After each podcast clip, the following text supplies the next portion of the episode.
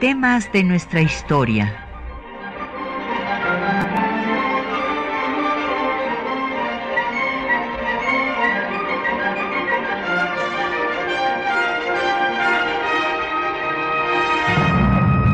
Un espacio que difunde el conocimiento del pasado para comprender nuestro presente. Programa a cargo de la maestra Patricia Galeana.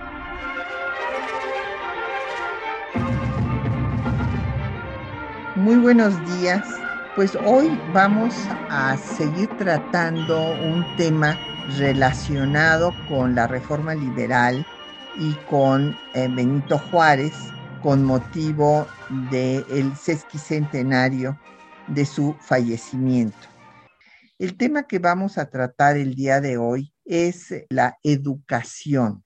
La educación fue central en la reforma liberal porque esta estaba en manos del clero. Y en la reforma liberal se buscó el establecimiento de una educación laica y que fuera el Estado el que asumiera esta responsabilidad y el que se encargara de vigilar cuáles eran los programas, eh, los centros educativos y que se diera una educación laica. Esto eh, fue lo que se estableció con la reforma liberal juarista. Bueno, pues hoy vamos a empezar pues con el tema de la educación y cómo es que la educación quedó en manos del clero desde la conquista española. Recordarán ustedes que el Estado español surge a partir de la unión de los reinos cristianos y la Iglesia católica.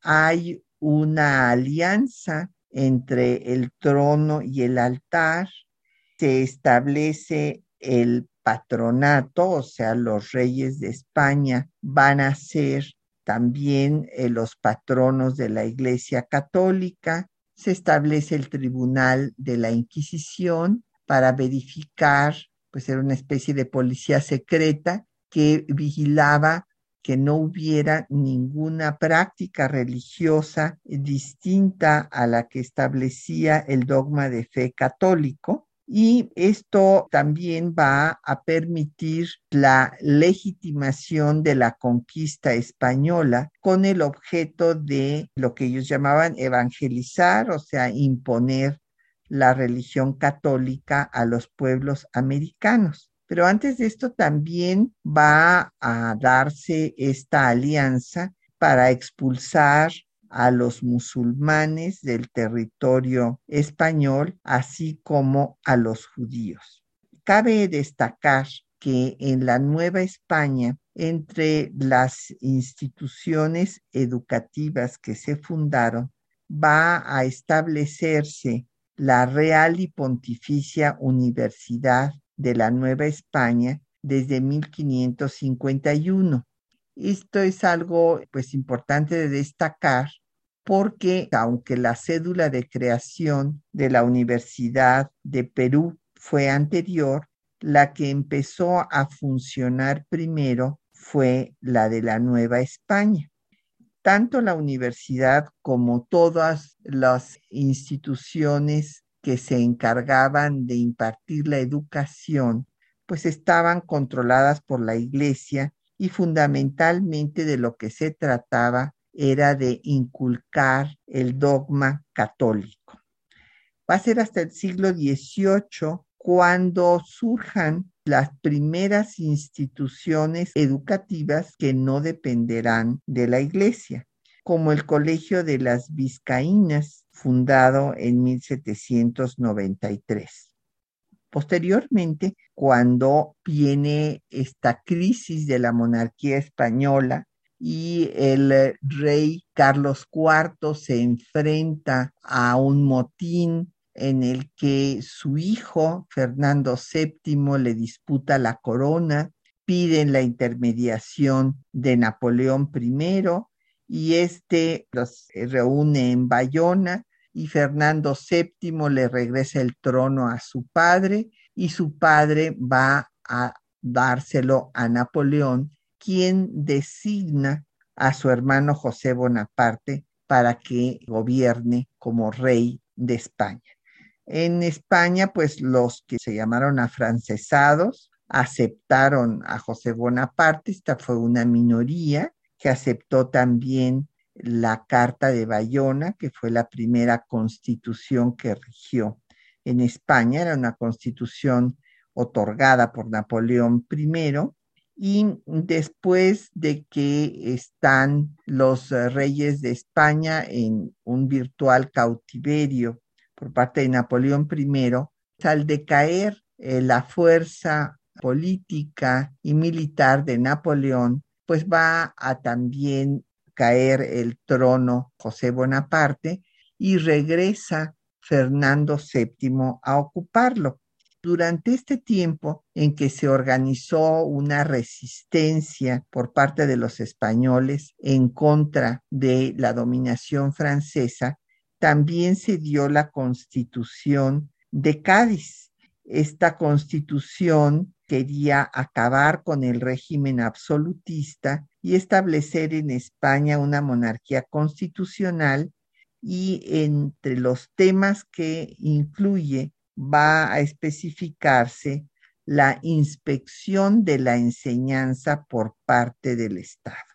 Esta constitución estuvo brevemente en vigor en la Nueva España va inclusive a dar nombre a la Plaza Mayor, que por eso se llama Plaza de la Constitución hasta la fecha, pero ya había surgido, como sabemos, el movimiento independentista y pues si bien Hidalgo no pudo reunir al Congreso ni hacer la constitución que hubiera deseado, esto lo llevó a cabo su discípulo José María Morelos que reúne al Congreso de la Náhuac y que eh, se promulga la primera constitución de México, que se ha conocido como constitución de Apatzingán por haberse dado en esta población.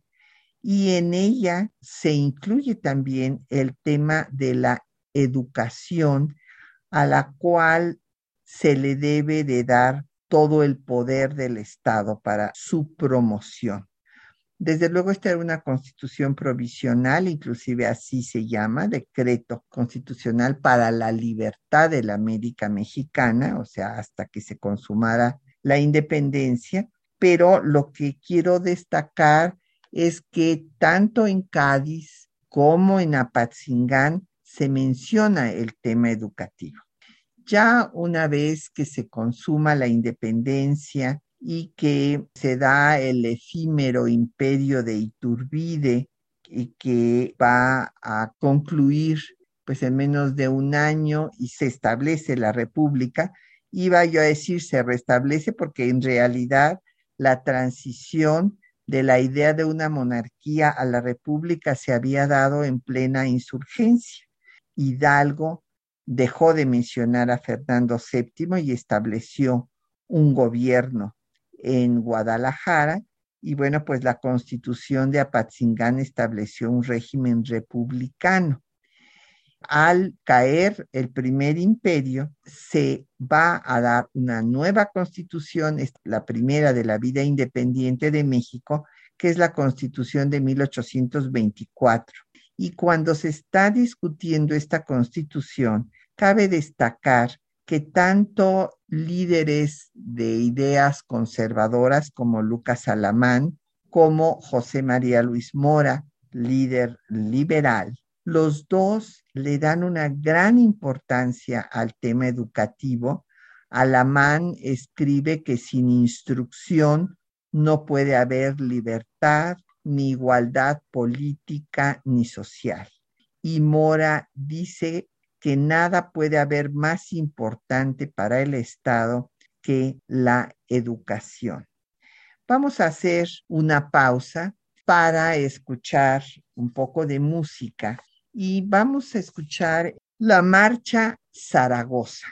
compuesta por Aniceto Ortega. Aniceto Ortega era un médico, fue médico eh, pues, y compositor, precursor del nacionalismo musical y esta marcha que va a ser estrenada por la Sociedad Filarmónica Mexicana en 1867, pues obviamente es en homenaje a Ignacio Zaragoza, el general que había sido capaz de detener el avance del ejército francés en la batalla de Puebla del 5 de mayo de 1862.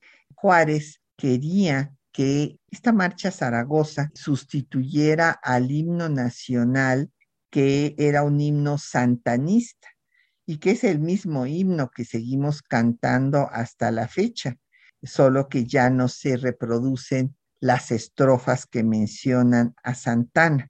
Por esa razón es que Juárez quería que la marcha Zaragoza lo sustituyera y de hecho durante su gobierno en los actos oficiales se interpretaba la marcha Zaragoza e incluso el ejército prusiano cuando derrota a los franceses también interpreta la marcha Zaragoza para recordarles su derrota por los mexicanos.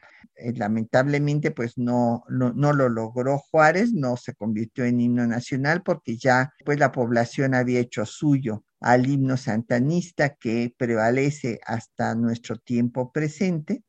Es importante de todas maneras que conozcamos esta marcha interpretada por Silvia Navarrete del disco Aires Mexicano.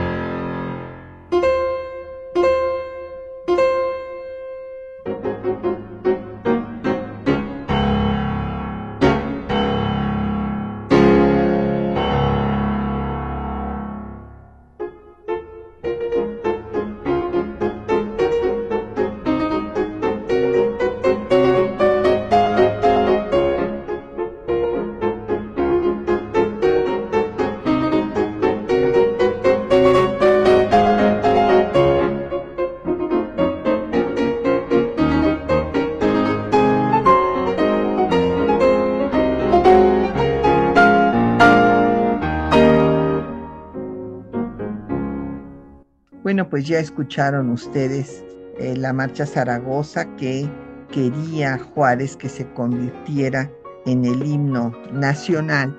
Y regresamos con el tema que estamos tratando, que es el tema de la educación, que fue un tema central para la reforma liberal. Había yo mencionado antes del corte que tanto los liberales como los conservadores estaban conscientes de la importancia que tenía para el Estado, para la nueva nación, el tema educativo. Sin embargo, los conservadores este, tenían resuelto el problema porque ellos estaban de acuerdo en que la educación siguiera en manos de la iglesia. Pero los liberales pues no querían que esto sucediera porque desde luego era una educación fundamentalmente religiosa contraria a la ideología liberal. Entonces, evidentemente, pues eh, cuando llegan al poder eh, los liberales con Valentín Gómez Farías, lo primero que van a hacer es tomar medidas para acabar con el monopolio educativo que tenía el clero.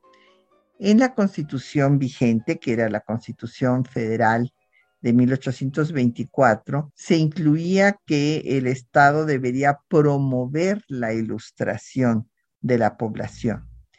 Y en 1833, cuando Valentín Gómez Farías encabezó al Ejecutivo, porque Santana con el sistema que estableció las ausencias de Santana, él se quedaba en su hacienda de Manga del Clavo, porque ya les hemos referido que le gustaba tener el poder pero no gobernar.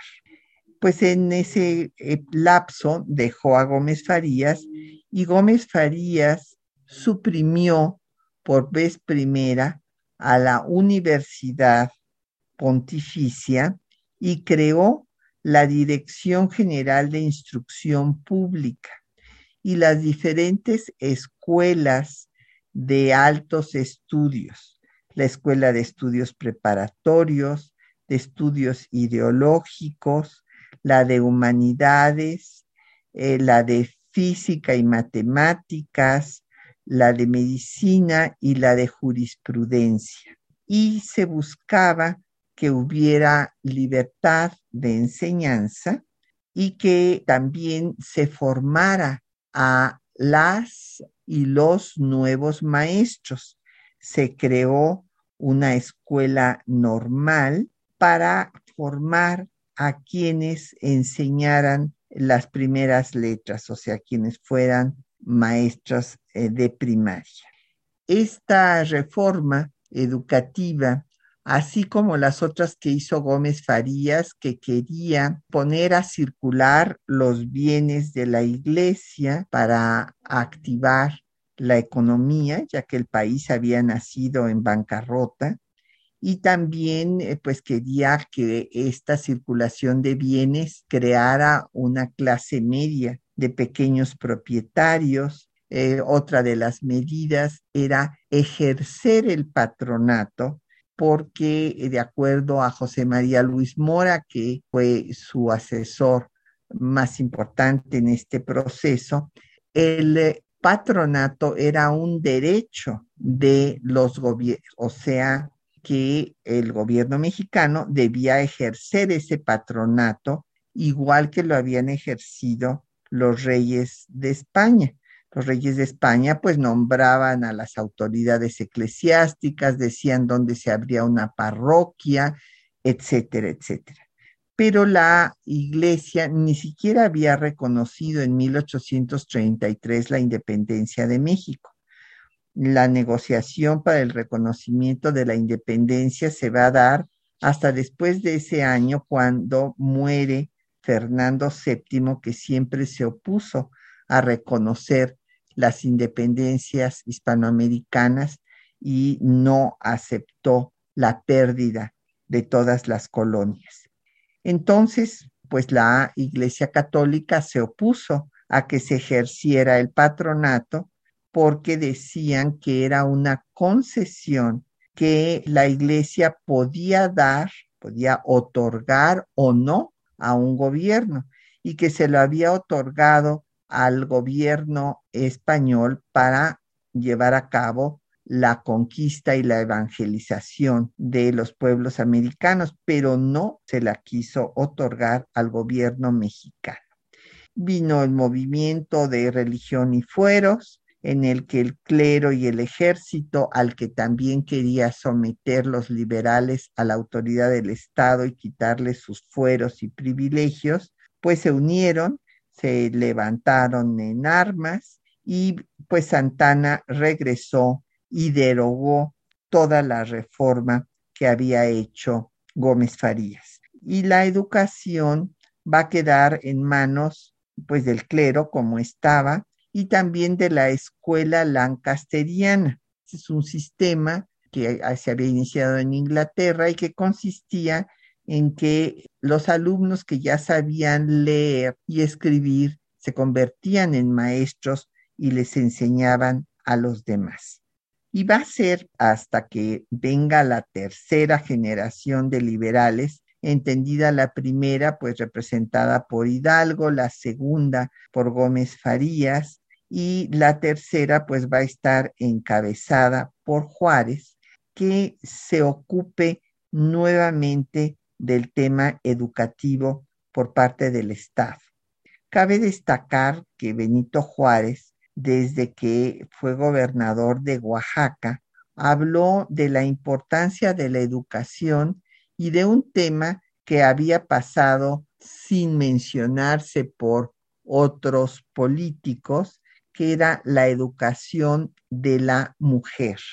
Juárez desde Oaxaca señala que no puede haber mejora social si no se educa a las mujeres.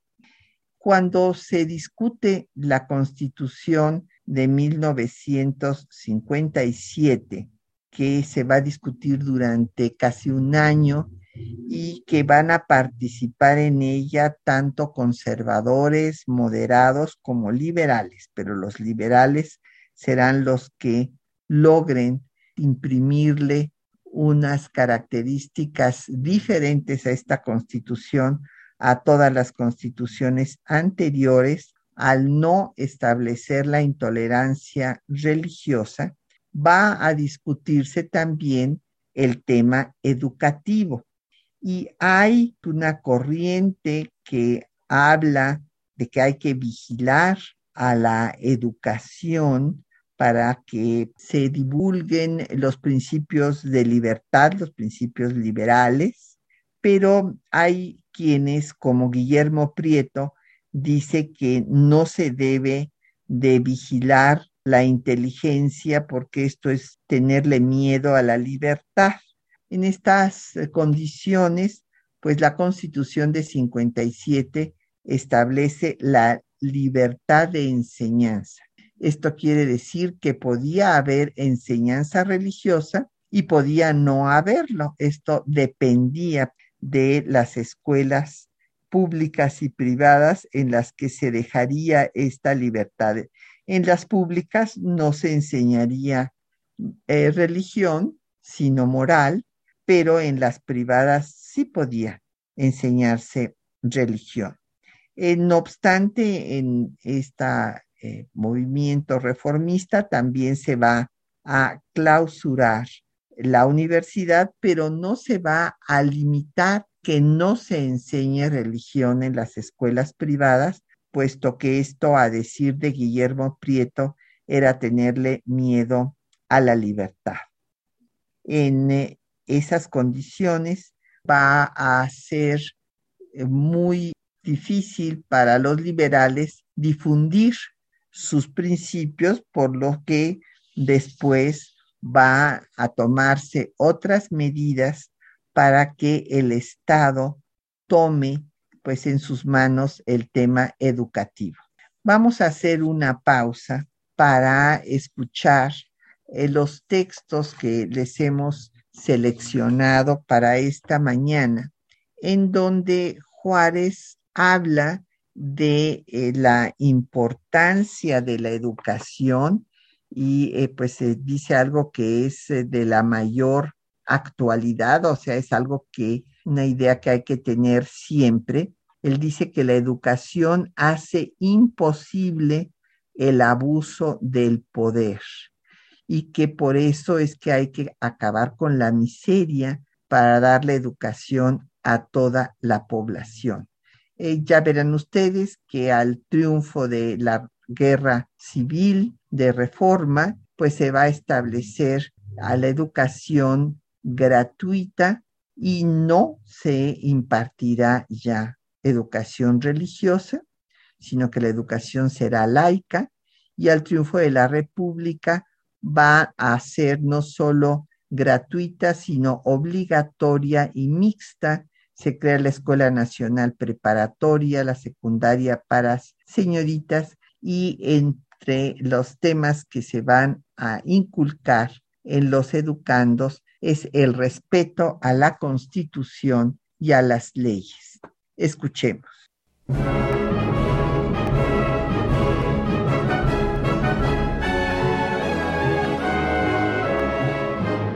La educación estuvo en manos de la Iglesia desde la conquista española hasta el triunfo de la Reforma Liberal encabezada por Benito Juárez.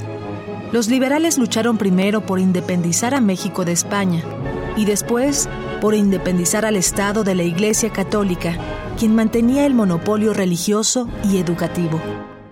La revolución de Ayutla acabó con la era santanista. Una nueva generación de liberales llegó al poder y emprendió la reforma del Estado para suprimir las estructuras coloniales que subsistían. La educación tuvo atención prioritaria como motor de cambio. En sus notas autobiográficas, que tituló Apuntes para mis hijos, Benito Juárez señaló. La instrucción es la primera base de la prosperidad de un pueblo, a la vez que el medio más seguro de hacer imposibles los abusos del poder. En su exposición ante el Congreso de Oaxaca del 2 de julio de 1848, Juárez destacó la necesidad de que la educación llegara a toda la población. El hombre que carece de lo preciso para alimentar a su familia ve la instrucción de sus hijos como un bien muy remoto o como un obstáculo para conseguir el sustento diario. En vez de destinarlos a la escuela, se sirve de ellos para el cuidado de la casa o para alquilar su débil trabajo personal con que poder aliviar un tanto el peso de la miseria que lo agobia. Si ese hombre tuviera algunas comodidades, si su trabajo diario le produjera alguna utilidad, él cuidaría de que sus hijos se educasen y recibiesen una instrucción sólida en cualquiera de los ramos del saber humano. El deseo de saber y de ilustrarse es innato en el corazón del hombre. Quítensele las trabas que la miseria y el despotismo le oponen, y él se ilustrará naturalmente, aun cuando no se le dé una protección directa. Como gobernador de Oaxaca, en diciembre de 1855, reinstaló el Instituto de Ciencias y Artes. En su informe al Congreso local, el 2 de julio de 1852, manifestó su preocupación por la educación de las mujeres. Cada día se siente más la necesidad de fundar un establecimiento que abrace todos los ramos que formen la completa y esmerada educación e instrucción de una mujer. Pues los particulares que existen servidos por recomendables señoras, y el público que sostiene el excelentísimo ayuntamiento, no son ya suficientes ni llenan dignamente su elevado fin. Formar a la mujer con todas las recomendaciones que exige su necesaria y elevada misión es formar el germen fecundo de regeneración y mejora social. Por esto es que su educación jamás debe descuidarse. Como presidente, el 15 de abril de 1861, Juárez dictó la Ley de Instrucción Pública, en la que retomó el control de la educación por parte del Estado, unificando los planes de estudio. Aumentó el número de escuelas primarias y reglamentó su gratuidad. La educación quedó bajo la inspección del gobierno federal. La enseñanza de la religión fue sustituida por la de la moral. Los libros de texto serían supervisados por el Estado. La guerra civil se continuó con la intervención francesa y el establecimiento del Segundo Imperio. Al triunfo de la República, Juárez expidió la Ley Orgánica de la Instrucción Pública del Distrito Federal el 2 de diciembre de 1867, que estableció la enseñanza primaria gratuita, obligatoria, mixta y laica, así como la creación de la Escuela Nacional Preparatoria y la Escuela Secundaria para Señoritas. La ley destaca que Difundir la ilustración en el pueblo es el medio más seguro y eficaz de moralizarlo y de establecer de una manera sólida la libertad y el respeto a la Constitución y a las leyes. Esta ley y su reglamento sirvieron de base a la mayor parte de las entidades federativas para transformar sus sistemas educativos.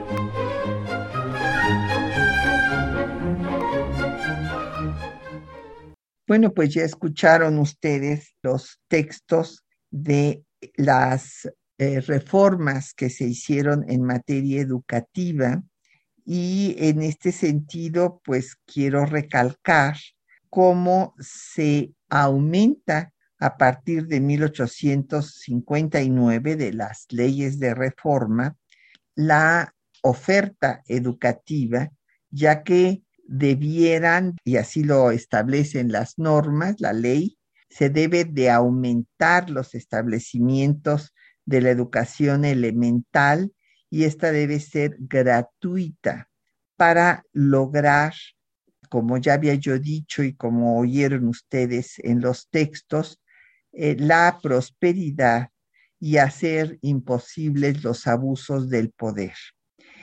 Una vez terminada la Guerra Civil de Reforma, en la Ley de Instrucción Pública de 1861 ya se establece la inspección a las primarias de ambos sexos por parte del Estado. Ahí ya no habrá la posibilidad de enseñar religión en los establecimientos privados de acuerdo a la Constitución de 57, ya en 61 no se va a enseñar religión, sino moral, y se hacen los reglamentos para las escuelas superiores, para los libros de texto, y se tiene muy claro que la educación y la educación laica será la semilla para engrandecer a la República. Cuando venga el imperio, Maximiliano va a clausurar de nueva cuenta a la Universidad Pontificia. Eh, recordarán nuestros radioescuchas que fue una contradicción que se dio de origen. Los conservadores monarquistas clericales primero buscaron, eh, encabezados por Gutiérrez de Estrada, que fuera España la que viniera a gobernar y que pues desde luego eh, pues siguiera las mismas líneas eh, conservadoras que ellos tenían, pero al España no estar en posibilidades de llevar a cabo semejante empresa, recurrieron a Napoleón III, que era ciertamente el líder de la política europea en ese momento que habían sus ejércitos triunfado en todas las guerras y que tenía ideas liberales. Entonces aquí se da una contradicción, como digo, de origen, porque los conservadores le entregan la corona de México y así lo dice textualmente el dictamen de la Junta de Notables a quien Napoleón decida. Y pues Napoleón designa a un liberal que era Maximiliano de Habsburgo, que además firma los tratados secretos de Miramar comprometiéndose a una política liberal y a, seguir lo que Forey, el general en jefe del ejército francés, que toma Puebla un año después de la batalla en la que Zaragoza los derrota, y toma la Ciudad de México y declara que Napoleón III verá con buenos ojos que se establezca la libertad de cultos, principio de todas las sociedades modernas. La misma línea va a seguir Maximiliano, entonces por eso clausura a la universidad y va a establecer en la ley de instrucción pública la educación primaria gratuita pero también obligatoria. Esto no lo había hecho antes la República, pues por razones obvias, porque pues e, el país estaba en guerra, no había recursos para hacer una realidad lo de la obligatoriedad. Y a diferencia de la reforma liberal, Maximiliano va a dejar nuevamente en libertad de que se enseñen todos los cultos. O sea, él declara al culto católico la religión oficial del imperio, pero permite que se practiquen todos los cultos, permite la libertad de cultos a la que se oponía la iglesia y era una de las razones por las cuales había financiado al ejército conservador para que derrocara a los liberales. Ya se imaginarán ustedes la decepción de los grupos conservadores, monarquistas y clericales. Otra novedad que cabe subrayar es que Maximiliano, y además, eh, pues eh, en esto tenía la influencia de su suegro, Leopoldo I de Bélgica, el padre de Carlota, tenía la idea de que los dueños legítimos de estas tierras eran los indígenas, por lo cual en sus programas educativos él incluyó el estudio y enseñanza de las lenguas prehispánicas. Por otra parte, quería sustituir la tradición de la enseñanza religiosa hispana por el modelo alemán y establecer una educación secundaria enciclopédica.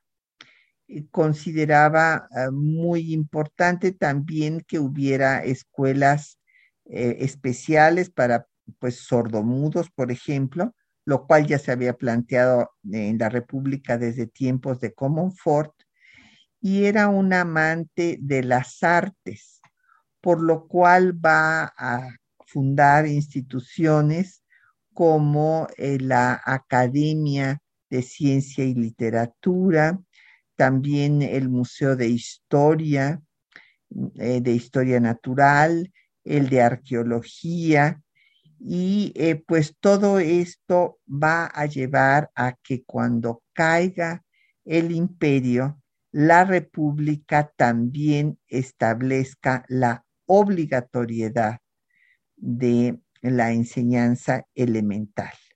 Al triunfo de la república, el ministro de Justicia e Instrucción Pública será Antonio Martínez de Castro y él va a nombrar a Gabino Barreda, el primer eh, director de la Escuela Nacional Preparatoria, en donde se establece el sistema positivista de Augusto Comte.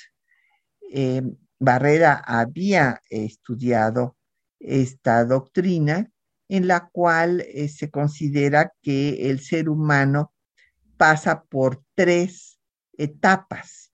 En la primera es eh, la etapa metafísica en la que atribuye todos los fenómenos de la naturaleza a fuerzas metafísicas.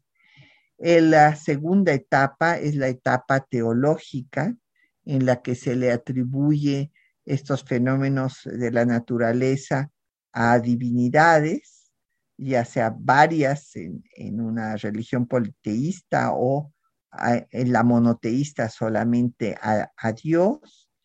Y después se llega a la etapa positiva en la cual pues eh, el hombre con su razón puede eh, conocer todo, ya no se lo atribuye ni a fuerzas metafísicas ni a fuerzas teológicas. Esta ideología eh, pues es la que va a difundir Barrera, pensando en que se debe de dar libertad al educando para que se pueda establecer el orden y el progreso. Esta forma de pensar será la que lleve a su máximo desarrollo la época ya de la dictadura porfirista con el grupo de los científicos. El hecho importante que tenemos que destacar es que eh, pues la ley de instrucción pública establece la laicidad de la educación y la educación mixta, gratuita y obligatoria. Entonces, las mujeres van a empezar a estudiar lo mismo que estudiaban los hombres. Inclusive en la Escuela Nacional Preparatoria pues desde luego estaba pensado que ellas pudieran estudiar. Si entraron muy poco a poco a la Escuela Nacional Preparatoria, fue porque sus padres no las mandaban, eh, pero desde luego estaba abierto a que pudieran estudiar y después ingresar a la Escuela de Altos Estudios, en donde van ingresando muy poco a poco. Lo que fue una verdadera eh, revolución para la población femenina del país fue la creación de la primera, después esto se reproduce en todos los estados, de la escuela secundaria para señoritas. Y ahí, pues, después se les va a incorporar la enseñanza de la pedagogía y de ahí surgirá la primera profesión que es aceptada por la sociedad para las mujeres, que es la de maestras. En esta ley pues se establece que los municipios deberán de promover las escuelas de primeras letras y que estas de, que los eh, niños deben de estudiar eh, y alfabetizarse desde los cinco años. Ya sabemos que tardó tiempo en que esto se fuera una realidad porque aun cuando se habla del triunfo de la República desde 1867, desde ese momento hasta la muerte de Juárez en 1872, un 18 de julio, no hay un solo día de paz. Hay levantamientos múltiples, están eh, pues grupos todavía conservadores, inclusive Sánchez Navarro piensa contratar mercenarios si no se establece la amnistía para quienes colaboraron con Maximiliano. Están los militares que quieren hacerse del poder y quitar a Juárez, que era el primer civil que se había logrado imponer en la presidencia. Y entonces, pues están primero los partidarios de González Ortega, luego los de Porfirio Díaz. Además, hay bandolerismo por todas partes y esto va a impedir que se puedan establecer todas las normas que eh, planteaba eh, la ley en cuanto a que se multiplicaran las escuelas como se establecía. Vamos a hacer otra pausa musical para escuchar un poco más de música. Vamos a oír una canción tradicional del Istmo de Tehuantepec, La Sandunga, eh, de Máximo Ramón Ortiz. Hay diversos versos unos en español, otros en zapoteca y náhuatl. Aquí nada más vamos a hablar, vamos a, perdón, a escuchar eh, pues eh, la música de la sandunga, que quiere decir música profunda y que es sin duda pues el, el himno de no solo de los ismeños, sino de los oaxaqueños en general, interpretada por la banda clásica de Oaxaca.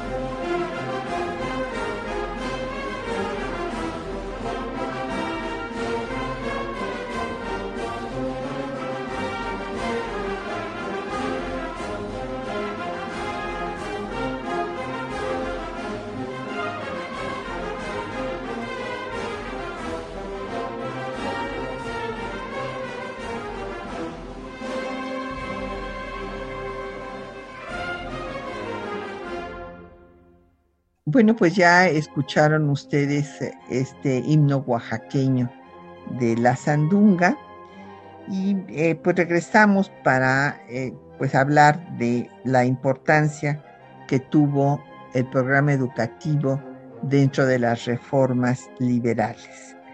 Hay que destacar que para la población femenina también antes de la muerte de Juárez, por iniciativa de Castillo Velasco, que había sido un destacado constituyente eh, de 56-57, se va a crear la Escuela de Artes y Oficios para las Mujeres. Y ahí se va a enseñar taquigrafía, mecanografía y telegrafía. Y de ahí eh, saldrá el otro oficio que es aceptado también por la sociedad para las mujeres y que sigue así como la enseñanza elemental siendo un trabajo mayoritariamente de mujeres. Las mujeres desde principios del siglo pasado fueron la mayor parte del personal docente del país y también desde entonces y hasta la fecha son las secretarias que están en todas las oficinas públicas y privadas.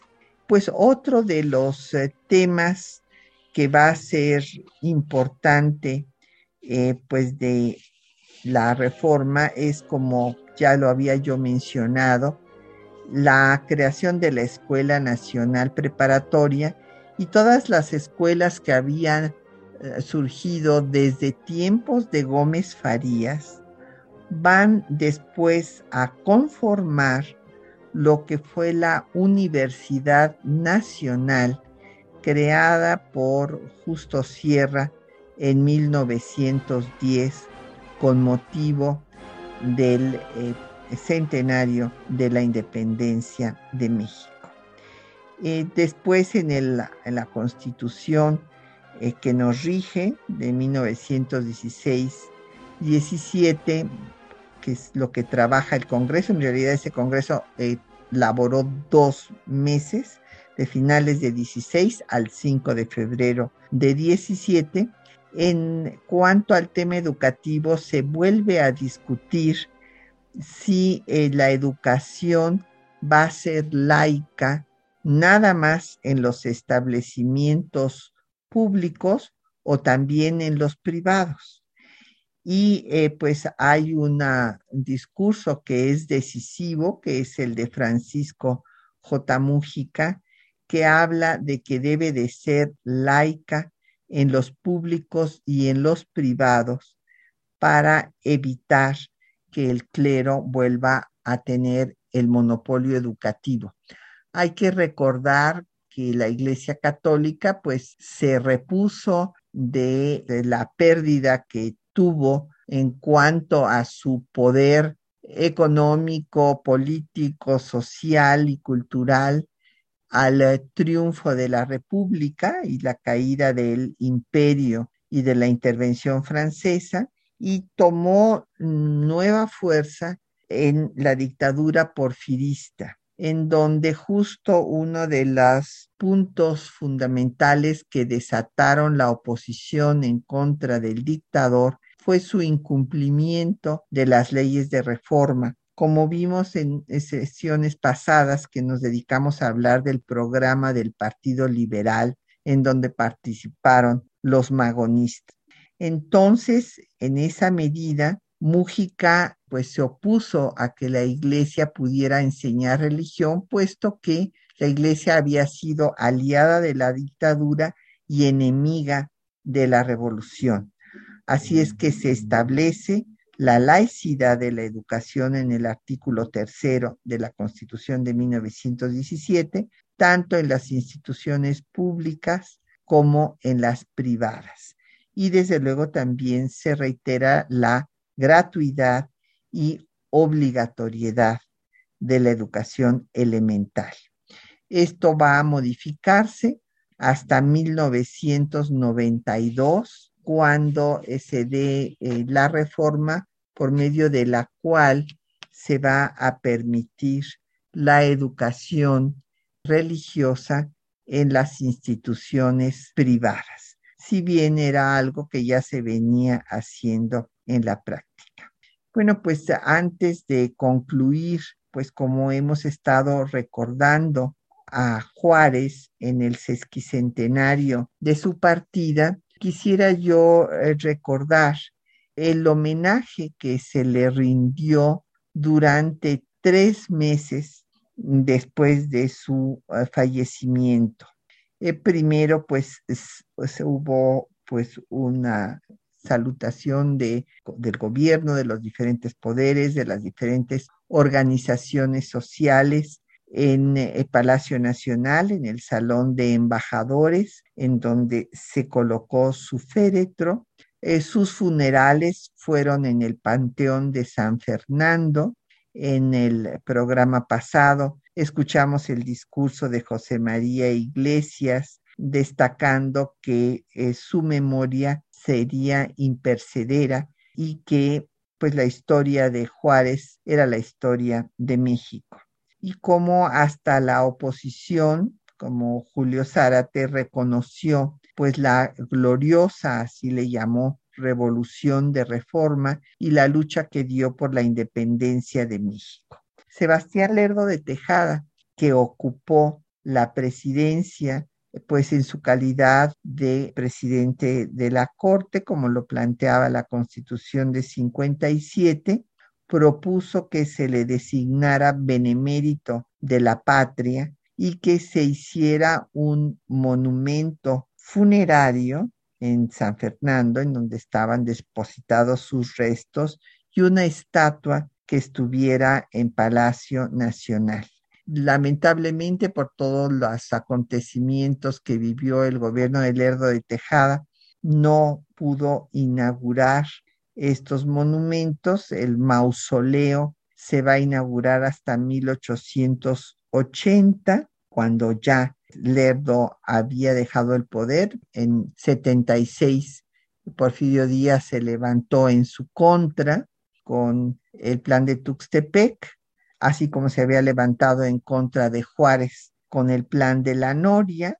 Y esto va a ser inaugurado, este mausoleo, hasta 1880.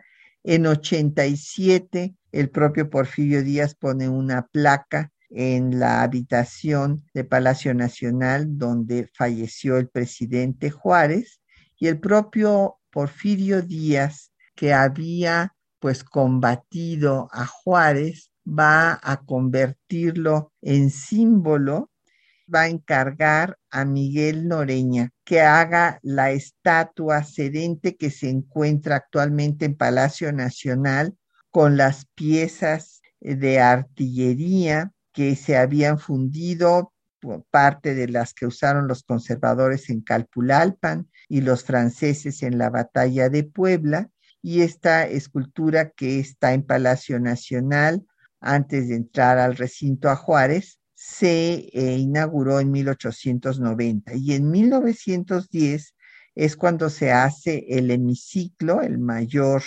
monumento que hay a un mexicano en territorio nacional, el hemiciclo a Juárez, que se inaugura en las fiestas del centenario de la independencia de nuestro país. Posteriormente, en 1955, el Instituto de Ciencias y Artes se convierte en la Universidad Benito Juárez de Oaxaca y en 1957 el presidente Ruiz Cortines inaugura el pues recinto a Juárez, este museo que hay en Palacio Nacional en su recuerdo. Y 1972 se declara el año de Juárez, recordando el centenario de su fallecimiento. Con esto nos despedimos. Agradecemos a nuestros compañeros que hacen posible el programa. Las voces de la cápsula fueron de María Sandoval y Juan Stack. En el control de audio estuvo Socorro Montes. En la producción Quetzalín Becerril y en los teléfonos Lucero Rocha. Patricia Galeana se despide hasta dentro de ocho días.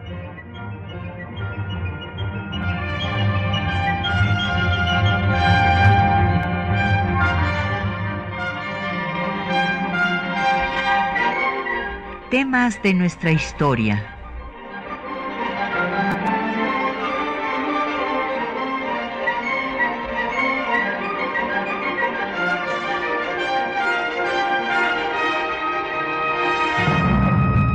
Espacio que difunde el conocimiento del pasado para comprender nuestro presente.